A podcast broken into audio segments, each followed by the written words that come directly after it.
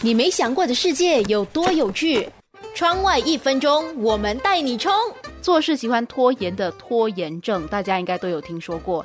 那提前症，你有听说过吗？你身边是否也有朋友是喜欢提前把手上的事情做完的？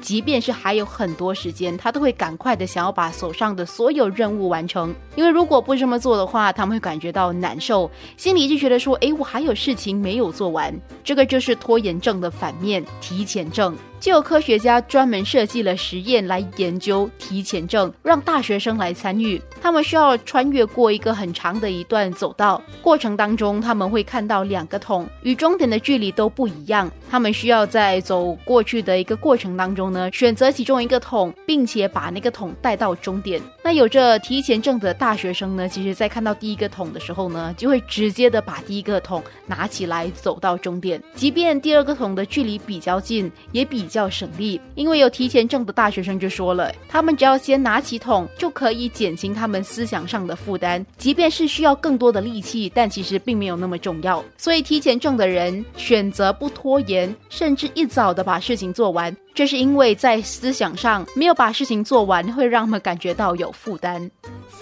你没想过的世界有多有趣？窗外一分钟。